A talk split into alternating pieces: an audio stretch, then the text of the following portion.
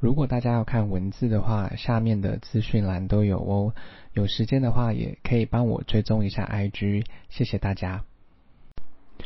今天要念的英文是关于家具：一，furniture，furniture，家具；二，drawer，drawer，抽屉；三，folding chair chair，folding chair，折叠椅；四，sofa，sofa，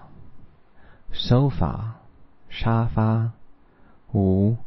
coffee table, coffee table, 咖啡桌。六，bookshelf, bookshelf, 书架。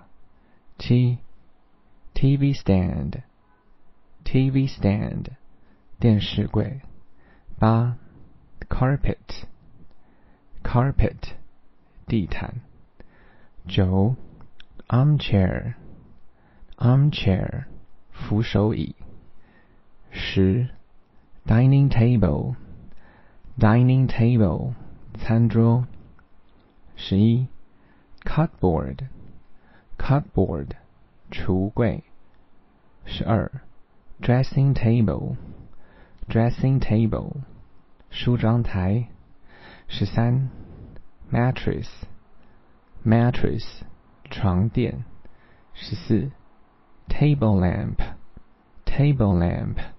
台灯，十五，shoe rack，shoe rack，鞋架。